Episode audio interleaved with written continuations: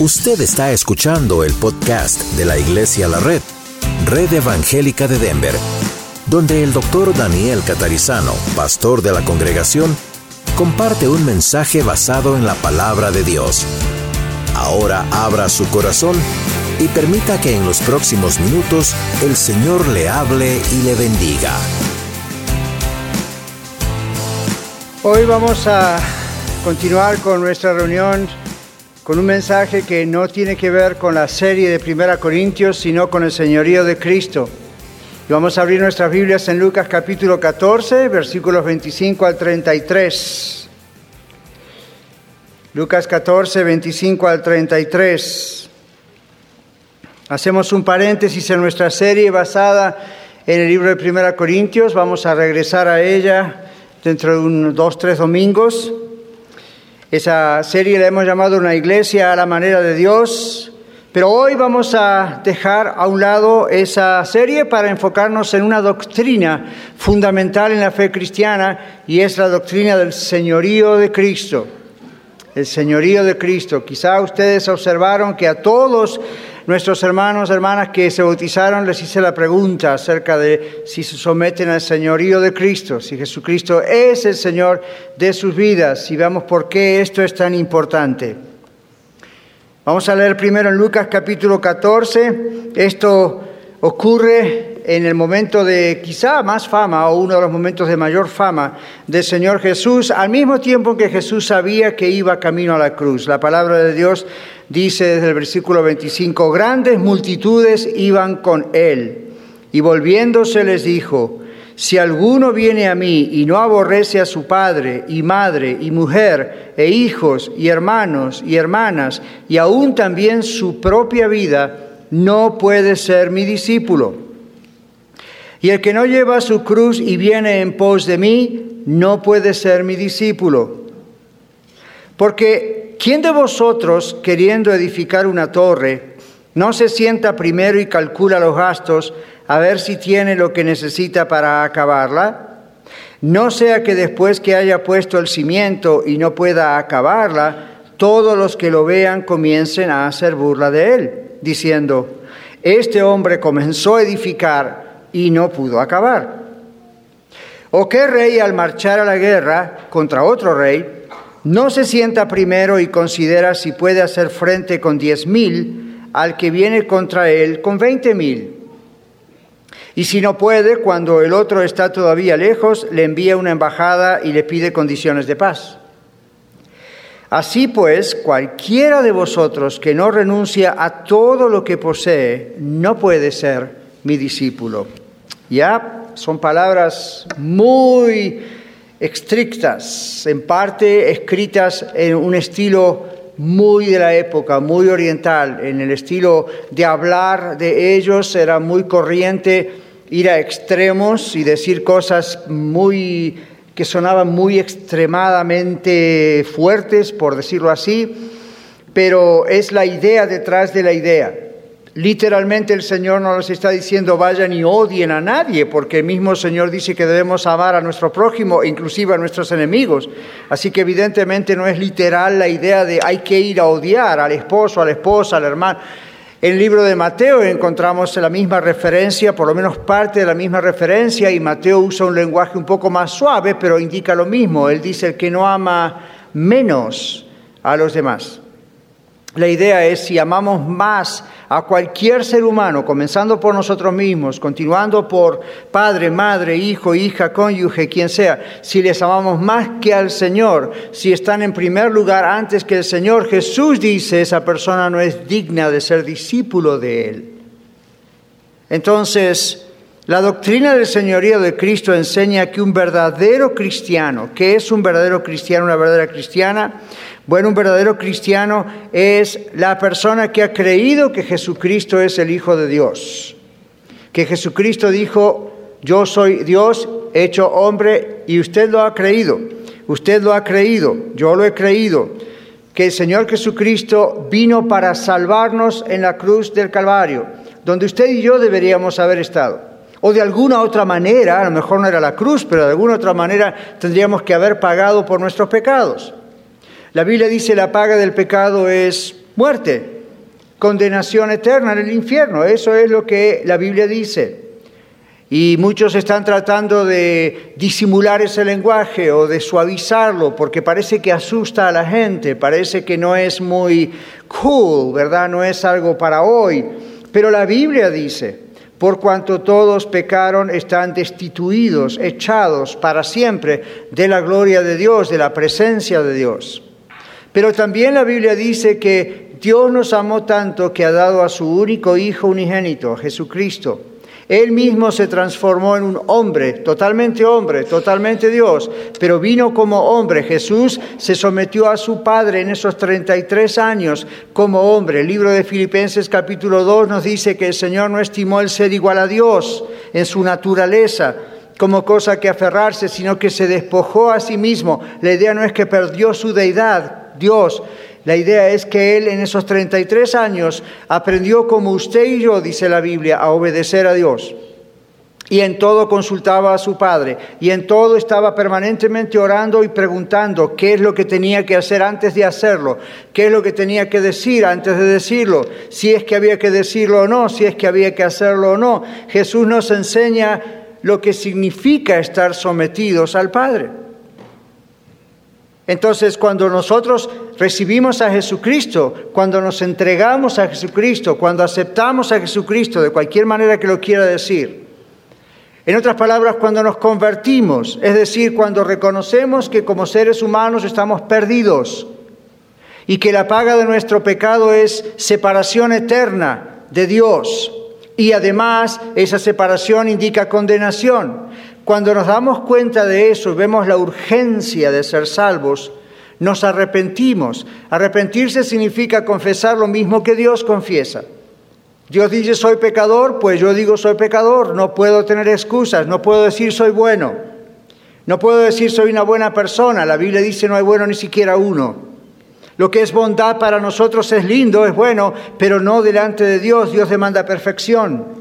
No hay nadie perfecto, no hay nadie que pueda llegar a, esta, a este nivel. Están los diez mandamientos, nadie puede realmente cumplir esos diez mandamientos, o al menos no a la perfección, siempre va a haber una falla en algún punto. Dios sabía que no había forma de que usted y yo pudiésemos reconciliarnos con Él bajo nuestros propios esfuerzos, tratando de portarnos bien, tratando de pues ir a la iglesia o hacer esto, o el sacrificio o el otro. La única forma es recibiendo lo que Dios hizo por usted y por mí. Es la única forma. El Señor Jesucristo fue muy claro y por ser muy claro fue llevado a la cruz, es cierto, pero Él fue muy claro cuando dijo, yo soy el camino, la verdad y la vida. Nadie viene al Padre sino por mí. Muy claro cuando la Biblia dice hay un solo mediador, un puente entre Dios y los hombres, Jesucristo, hombre. No hay otro camino, no hay otro mediador, no hay otra mediadora, no hay obra que nos pueda salvar, no hay buena conducta que nos pueda salvar, no hay ritos religiosos o sacrificios que nos pueda salvar, solo Jesucristo salva. Esto es algo establecido directamente por Dios, esto es un regalo de Dios. Lo único que Dios demanda es que usted lo reconozca, reconozca su pecado, reconozca estar separado para siempre de Dios y por lo tanto necesitar la salvación necesitar un Salvador, reconocer sin ninguna excusa que todos somos pecadores, usted y yo también. Y que la única solución para vivir una vida en paz con Dios ahora y en la eternidad es aceptar lo que Dios hizo, el sacrificio de enviar a su Hijo para morir por nosotros, el sacrificio del mismo Jesús para morir por nosotros y el milagro de que resucitó al tercer día para que la, muerte no le venza y darnos a nosotros vida eterna. Pero el señorío de Cristo es más todavía que eso. El señorío de Cristo, esa doctrina del señorío de Cristo presentada en la Biblia, indica que después que nosotros hicimos esa decisión, si lo dejamos en una decisión, probablemente eso indique que no somos salvos. Porque es una decisión que lleva a la acción, es una decisión que lleva a eliminar el señorío de nuestro propio yo, el yo me controlo, yo soy mi propio Dios, yo hago lo que yo quiero, digo lo que yo quiero, decido lo que yo quiero. Cuando usted le entrega su vida al Señor Jesucristo, eso se murió. Usted vio el bautismo, 12 personas se entregaron a Cristo hace un tiempo atrás, hoy lo manifiestan a través del bautismo. El bautismo no los salvó. Está claro, ¿verdad? No fue el bautismo que acabamos de testificar o de, mirar lo que les ha, salvado. Ellos fueron salvos, igual que yo y muchos de nosotros aquí presentes, en el momento en que de veras, genuinamente, nos arrepentimos de nuestros pecados, pedimos perdón a Dios, aceptamos que la sangre de Cristo, su Hijo, nos limpia de todo pecado, nos entregamos a Él. El bautismo simplemente muestra en primer lugar el misterio y el ministerio de quien Jesús es. Cuando ellos entraron al agua, gráficamente lo que estaban diciendo es, el Señor Jesucristo vino al mundo con la misión de salvarme, no con la misión de ser famoso, de cambiar la historia, vino con la misión de salvarme. Vino con la misión, vino por mí, como muchos han dicho, si yo hubiese sido, si usted hubiese sido la única persona en el planeta Tierra, Jesús hubiera venido a morir por usted. Jesús no iba a venir dependiendo de cuánto público tenía. Jesús no iba a venir a morir en la cruz dependiendo de qué raza o grupo étnico o qué idioma hablamos. Jesucristo vino en la cruz y si hubiésemos sido solamente este grupo en el planeta Tierra, Jesús hubiese venido por nosotros. Hubiese venido a morir por nosotros. Pero cuando nosotros reconocemos esto y le decimos, Señor, aquí está mi vida, perdóname, sálvame, te recibo como mi Salvador, me entrego a ti, tú eres mi Salvador y mi Señor, mi único Dios, en ese momento pasa algo misterioso.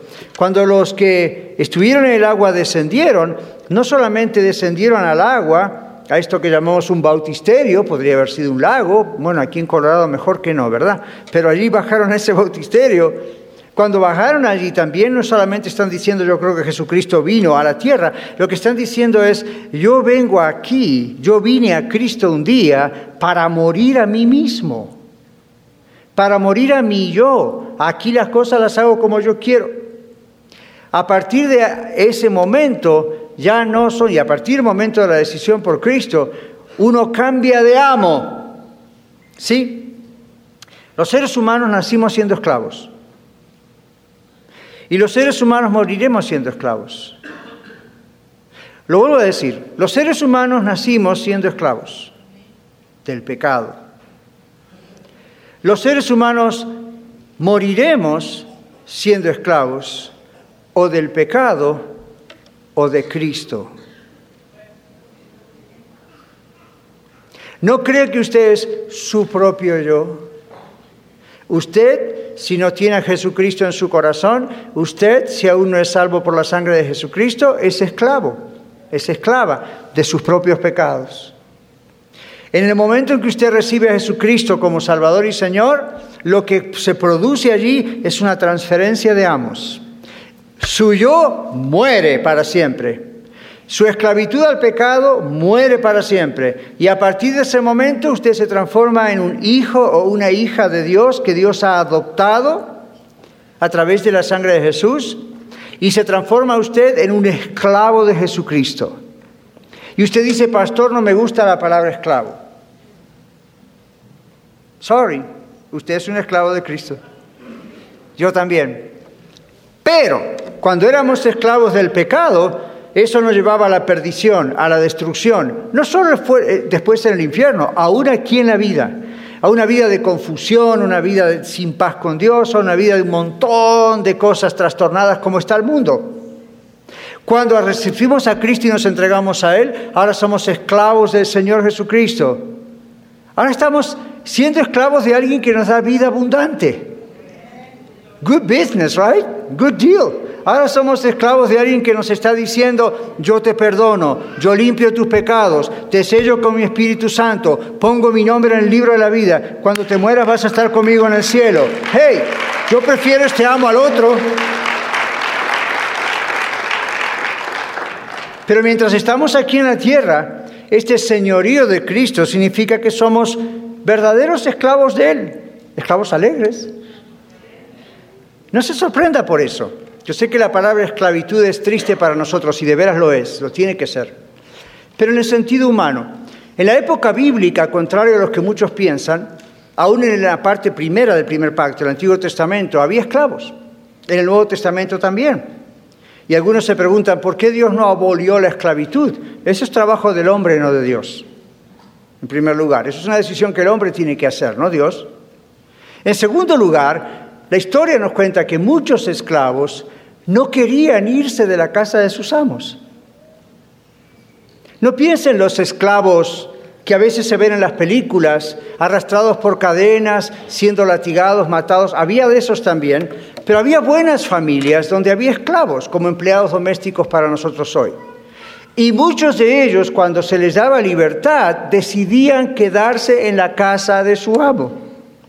Porque ellos decían, mi amo para mí es mi papá se ha transformado en mi papá, en mi padre. ¿Dónde voy a ir? Esto es todo lo que conozco. Amo servir a mi amo. No me es una molestia servirle. Me ha tratado siempre bien. Le pertenezco a él. No tengo quizá jurídicamente libertad, pero no quiero tenerla porque lo que mi amo me ofrece, nadie me lo puede ofrecer.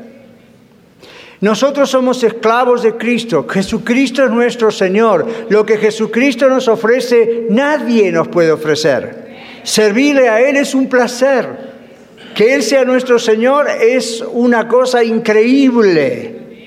Obedecerle a Él ya a veces cuesta, porque nuestro interior quiere levantarse otra vez, ¿verdad? Y decir, no, yo quiero hacer lo que quiero, pero el Espíritu Santo de Dios que muere en nosotros nos dice, hijo, hija, y uno dice, no, no, no, yo quiero agradar a Dios, no a mi carne, no al hombre. Ya sé lo que significa agradarme a mí mismo, mala consecuencia, mal deal. Ya sé lo que significa agradar a otros, mal deal. Pero cuando agrado a Dios, cuando obedezco a Dios, Dios me bendice. Entonces, ¿para qué tratar de volver a la carne, a mí? ¿Para qué tratar de volver a otros? ¿Para qué tratar de servir a otros dioses? ¿Para qué servir a Dios del sexo? ¿Para qué servir al Dios de los vicios? ¿Para qué servir al Dios de las riquezas? ¿Para qué? Si nada bueno surge de ahí. Pero cuando yo sirvo a mi Dios, Él es mi Señor, le obedezco a Él, le hago caso a Él, muchas veces Dios me da aún muchas cosas más de las que yo trataba de buscar por mi propia cuenta. Dios me conoce, Dios te conoce, Dios le conoce a usted, a usted, a usted, a usted, a usted, a cada uno y a los que escuchan el podcast. Dios nos escucha, Dios nos ve, Dios nos observa, Dios tiene un plan para cada uno, Dios sabe quién es la mejor persona con la que nos podemos casar, Dios sabe cuántos hijos es mejor que tengamos o no tengamos, Dios sabe cuántos años nos tiene que dar de vida, Dios sabe cómo arreglar nuestro matrimonio, Dios sabe cómo arreglar nuestras finanzas, Dios, Él es ah, es nuestro amo, es nuestro Señor.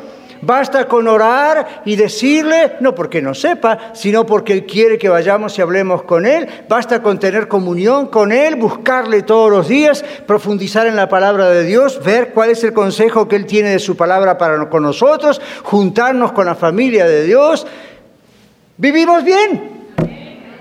El Señor dice, aunque andes en valle de sombra y de muerte, no temas, yo voy a estar contigo. Él no dice nunca vas a pasar por un valle, Él dice yo voy a estar contigo.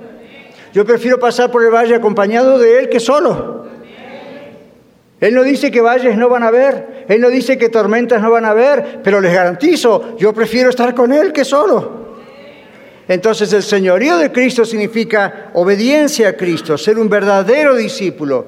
Es más que hacer una decisión, es más que bautizarse, es más que levantar la mano, es más que llenar una tarjeta o la ficha en una iglesia, es mucho más que eso, es decirle mi vida ahora es tuya.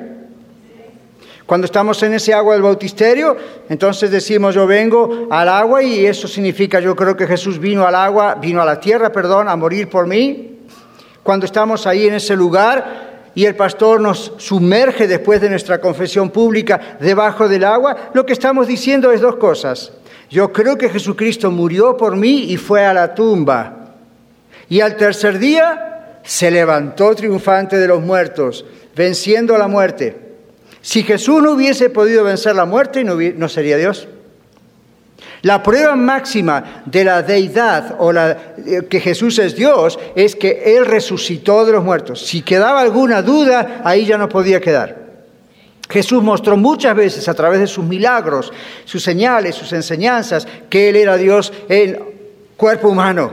pero cuando resucitó de los muertos, eso es lo máximo, lo imposible, lo que nadie hubiese creído que podría suceder, Él se levantó de los muertos. Por eso, en la serie que estábamos estudiando de Corintios, Pablo dice, ¿dónde está, o muerte, tu aguijón? ¿Dónde está, o sepulcro? No hay, no hay, porque el Señor Jesucristo rompió con todo eso al resucitar entre los muertos.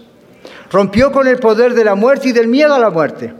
Rompió con todo eso. Cuando usted se bautiza, como usted vio 12 personas haciéndolo hoy, y se levanta el pastor, lo levanta del agua, lo que está diciendo yo resucito a una nueva vida. Yo muero a mí mismo ahí debajo del agua.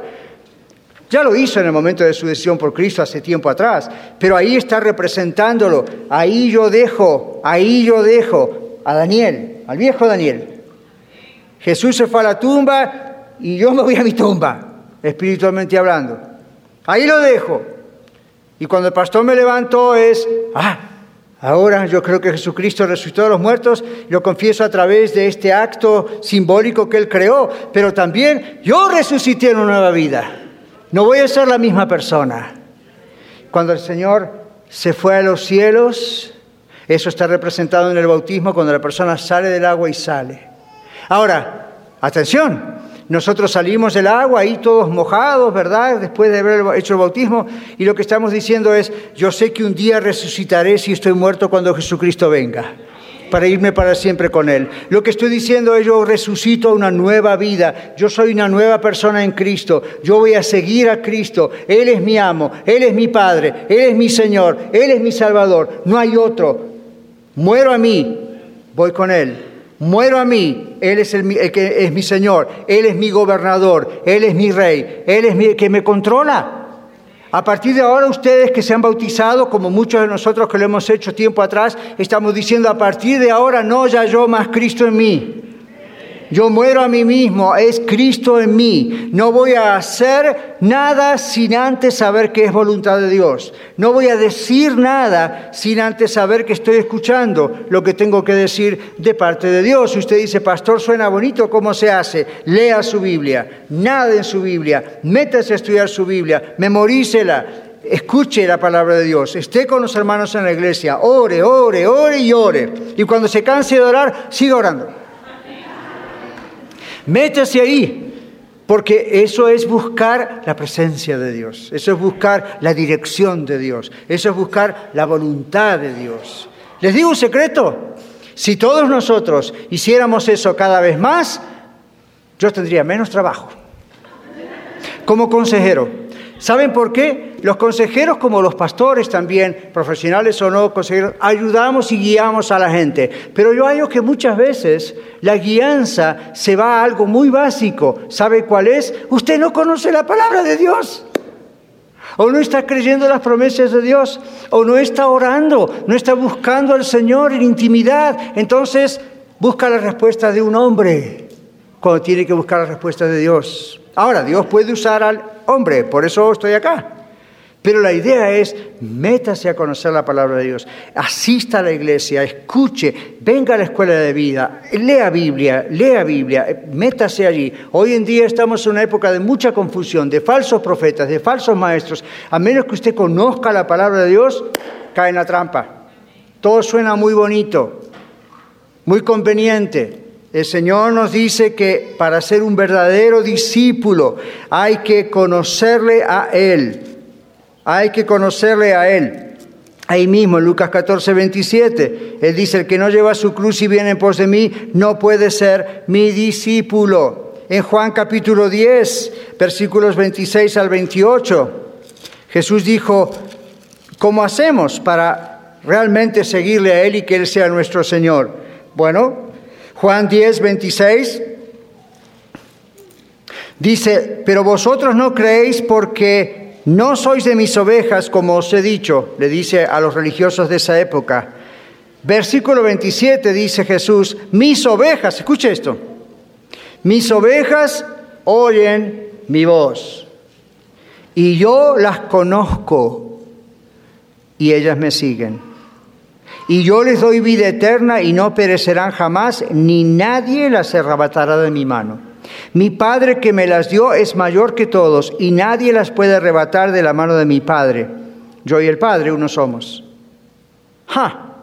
Entonces, si usted muere hoy y tiene a Jesucristo de verdad en su corazón, está siguiendo realmente al Señor Jesucristo, Jesucristo es su Salvador, Jesucristo es su Señor, no tema. En el momento que muere, usted abre los ojos frente a la presencia del Señor.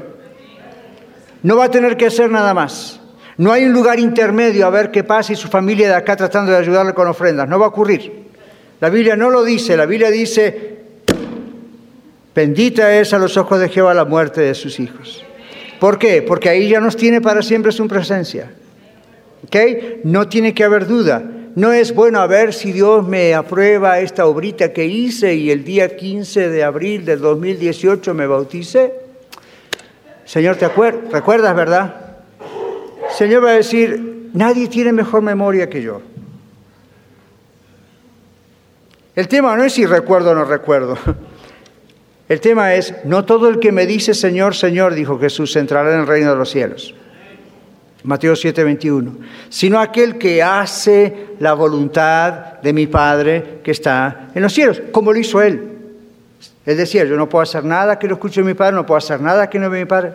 Y hoy en día, ¿cómo lo hacemos? Como lo hizo él, escudriñando la Escritura, analizando, estudiando la Escritura, meditando la Escritura, en la Biblia, orando, estando en la familia de Dios uno va descubriendo la voz de Dios, la voluntad de Dios, uno va descubriendo todas estas cosas, uno va obedeciendo al Señor. Ustedes y yo y los nuevos bautizados muchas veces vamos a tener tentaciones.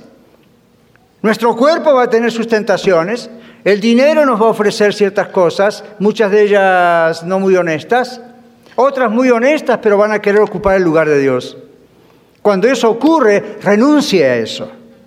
Recuerde que Jesús Dios puede hacer más de lo que usted puede hacer, mejor de lo que usted y yo podemos hacer. El señorío de Cristo, según este texto que leímos de Lucas 14, requiere renunciar a todo para seguirle a Él. Pero recuerde, renunciar a todo no significa voy a vender mi casa, mi carro, me voy a divorciar, voy a vender mis anillos, voy, me voy al seminario y voy a estudiar para ser pastor. Eso no es lo que la Biblia dice. Lo que la Biblia está diciendo en palabras mismo Señor Jesús es, si de veras usted ama al Señor Jesucristo, si de veras usted es salvo, salva, si de veras el Señor es el Señor de su vida, lo demás, por más que sea bendición misma de Dios, es secundario. ¿Quiere solución para sus problemas matrimoniales? Jesucristo tiene que ser el Señor de su vida no solo de boca, tiene que ser el Señor de su vida. Entonces cuando usted tiene ganas de agarrar del cuello a su cónyuge, sea que tenga razón o no tenga razón, no importa, suelte. Ese es el momento en que usted dice, Señor, perdóname por lo que he pensado. Me someto a ti. Yo no soy Dios y no voy a cambiar a mi esposa ni a mi esposo, ni a mis hijos, ni al pastor. Trabaja tú, Señor, en su vida, trabaja en mi vida. Yo soy tu esclavo, yo soy tu esclava, yo soy tu hijo, yo soy tu hija. Yo quiero hacer tu voluntad. Y usted va a ver cómo Dios empieza a intervenir cada vez más. Y usted va a decir, wow, lo hizo más rápido de lo que yo pensaba. ¿Sabe cuántas cosas Dios hubiese hecho más rápido de lo que usted pensaba si le hubiese dejado hacer cosas a Él? Déjelo, Él es el Señor, Él sabe lo que hace. Si usted le quiere seguir, lo demás es secundario. Son bendiciones de Dios, pero son secundarias. Yo amo a mi esposa, es la persona que más amo, pero después de mi Dios. Y ella dice, yes, yo también, te amo mucho, pero estás después de mi Dios. Y gracias a eso tenemos 35 años de casado. Porque si fuera por todo lo demás, tendríamos varios divorcios. Pero el Señor es el Señor de nuestras vidas. Y el Señor es el que controla nuestras vidas. Y el Señor es el que nos disciplina cuando caemos o metemos la pata. Y Él toma el control de eso. El señorío de Cristo en nuestra vida requiere evidencias de nuestra conversión. En el Sermón del Monte, en Mateo 7:14, el Señor Jesucristo dijo que algunos pocos hayan el reino de Dios. Claro, unos pocos en lo que es el mundo son muchos millones, pero dice el Señor, unos pocos son los que entran por la puerta angosta. Ahora, estamos por concluir, pero escuche esto. Un error, pero horrible, que ha ocurrido en muchas iglesias es que el Señor habla de una puerta angosta ahí en Mateo. Es un ejemplo, ¿verdad? Entrar, entren por la puerta angosta, porque angosto es el camino que lleva a la salvación. ¿Cuál es ese camino? La cruz, la cruz de Cristo. Ese es el camino donde uno dice, yo confieso que soy pecador. Esta palabra estoy de acuerdo con lo que el Padre Dios dice. La única solución que tengo es el único camino que Dios ofreció. No crean que todos los caminos conducen a Roma, como decía el viejo refrán. Solo hay un camino. Jesús dijo, yo soy el camino. Recuerde eso. Es un camino angosto. Hay gente que nos dice a veces en inglés, you guys, you Christians are narrow-minded. Of course. Hay un solo camino. Lo que dije recién fue, hay gente que nos dice en inglés, no, ustedes los cristianos tienen una mente muy estrecha, como que hay un solo camino. La Biblia dice que hay un solo camino. Sorry. Entonces, ¿qué hace el mundo y qué hacen algunas iglesias? Algunas son buenísimas aquí en la ciudad, pero hay otras que no, aquí alrededor del mundo. Entonces, ¿qué hacen? Vamos a ensanchar el camino, a ver si así pasan más gente.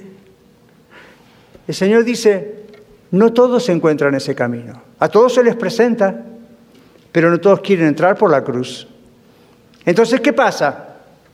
Usted va a escuchar predicaciones como, venga Cristo, usted se hace millonario. Bueno, ¿cuántos millonarios tenemos aquí?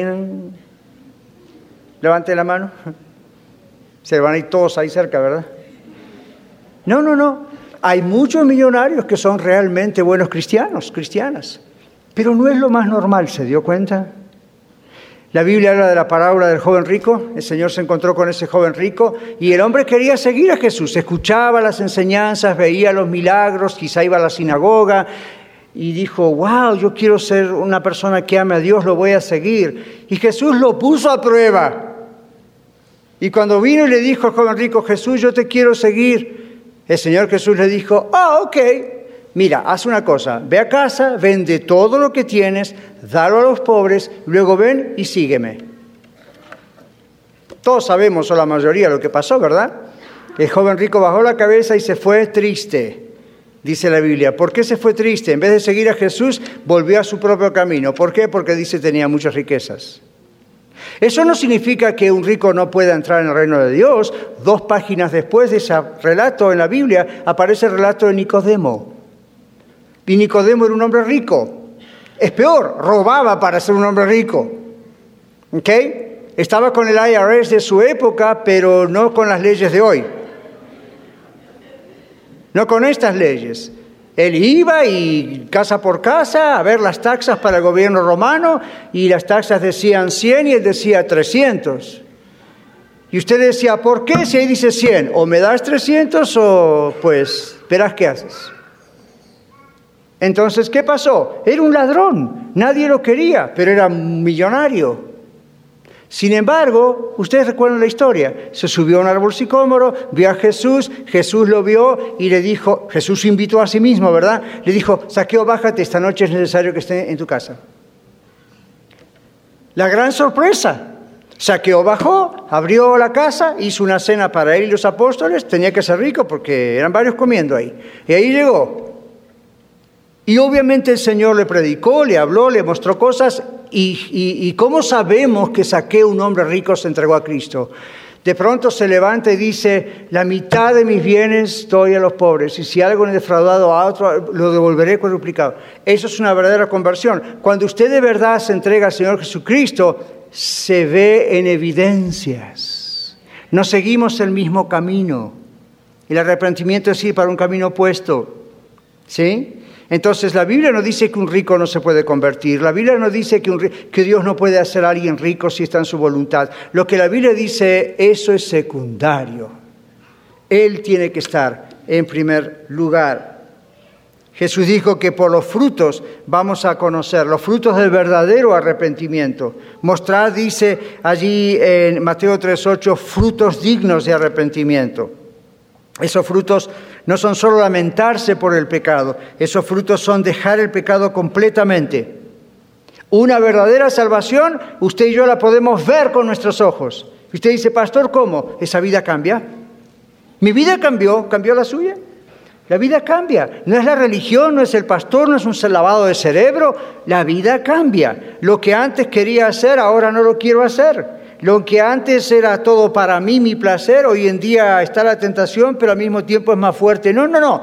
Yo amo más al Señor que a este vicio. Por lo tanto, Él me va a ayudar a dejar este vicio. Yo amo al Señor más que al sexo fuera del matrimonio. Por lo tanto, aunque antes lo hacía, a lo mejor no lo voy a hacer más. ¿Por qué? Porque amo al Señor más que a eso. ¿Sí? ¿Sí? Yo amo al Señor más que a nada ni a nadie. Y por eso dice el Señor, yo voy a estar contigo, yo te voy a ayudar, yo te voy a dar la mano, yo te voy a sacar, yo te voy a hacer un milagro si es necesario. Eso es todo porque tenemos a Jesucristo en nuestro corazón. Conclusión. O renunciamos a todo o no tenemos nada. Renunciamos a todo para tener a Cristo y lo tenemos todo con Cristo. Lo tenemos a Él. Todo aquello que domina nuestra vida, comenzando por nosotros mismos, siguiendo por cualquier pecado que nos domine y agrego, no solo pecado, muchas otras cosas. Mucha gente ha venido a terapia por ansiedad y cosas así, ataques de pánico. Yo lo comprendo en carne propia, yo los he tenido. Pero esto es lo que el Señor nos ha mostrado. Cuanto más usted y yo buscamos el rostro, la compañía, la presencia de Dios, ¿usted sabe que todo eso se va diluyendo?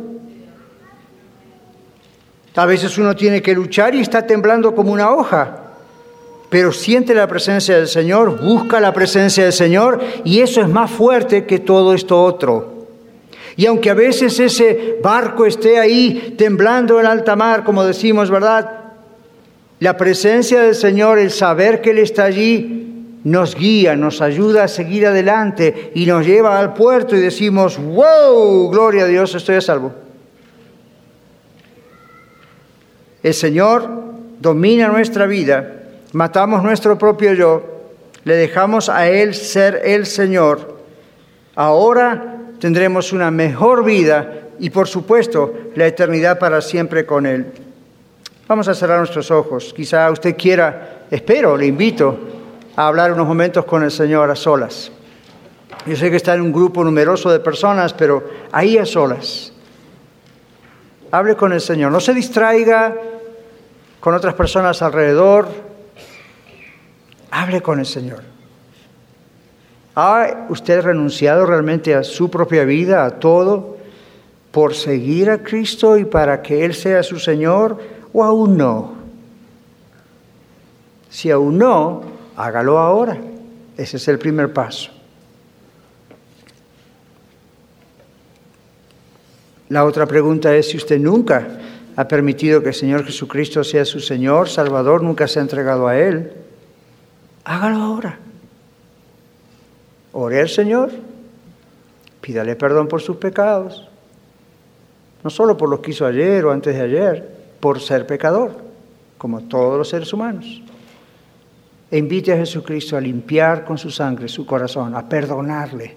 Es una transferencia de dueño, a decirle, Señor, aquí tienes mi vida, con todo lo sucio que puedas encontrar, límpiala con tu sangre preciosa. Dame un nuevo corazón, dame una nueva persona. Tú eres mi Dios, mi Señor, mi Salvador. Padre, he cumplido en proclamar tu palabra y yo sé que tú eres el que hace la obra. Toca cada corazón de los que están aquí presentes y los que escuchan en el podcast. Que nadie se pierda, sino que todos procedan al arrepentimiento. Esa es tu voluntad. Y nos unimos a tu voluntad en esta tarde. Padre, gracias por haber enviado a tu Hijo Jesucristo para morir por nosotros. Gracias Señor Jesucristo por haber venido, por haber vivido estos 33 años en un mundo que tú creaste limpio y que se transformó en algo sucio y contaminado por el pecado. Tú viniste a ser sal y luz de esta tierra, a morir por nosotros, a morir por mí, pagando por nuestros pecados, todos nuestros pecados, de antes, de ahora y del futuro. Gracias por haber resucitado al tercer día de la tumba de los muertos, venciendo la muerte esa paga por el pecado, tú la venciste. triunfando sobre Satanás y cuanto demonio andaba por ahí. Gracias Señor, porque tú has triunfado y porque tú eres victorioso, nosotros tenemos también tu victoria. Gracias Señor por darnos una nueva vida. Rogamos en esta hora en forma especial por todos los que se han bautizado. Sabemos de las tentaciones que nosotros mismos sufrimos, igual que ellos. Sabemos, Señor, de las que pueden venir. Te ruego en el nombre de Jesús que los guardes en tus manos, que los libres de Satanás, que les ayudes a estar cada día más y más y más cerca de ti, buscándote en oración, en tu palabra, aquí en la iglesia, con la iglesia. Ayúdales, oh Señor, para que ninguno de estos se aparten. Que siempre tú seas el primero. Sabemos que no estamos hablando de fanatismo, Estamos hablando de un amor inmensurable, de un amor que no tiene medida. Nuestro amor por ti es porque tú nos has amado primero. Señor, te ruego que los ayudes, que los guardes en tu verdad. Tu palabra es verdad. Ayúdanos a todos nosotros, como su familia en Cristo, para guiarles, para ayudarles, para animarles, para bendecirles. Y que ellos también comiencen a hacerlo con otros que van a seguir sus caminos. Señor, y para aquellos que aún no te conocen, tú les has dado la oportunidad de escuchar el mensaje. Oh Señor, nuestro corazón se duele por aquellos que te rechazan. Rogamos que no te rechacen, que vengan pronto a ti y te obedezcan. No hay nada mejor que ser tus siervos, tus hijos, tus hijas, tus esclavos, tus amigos.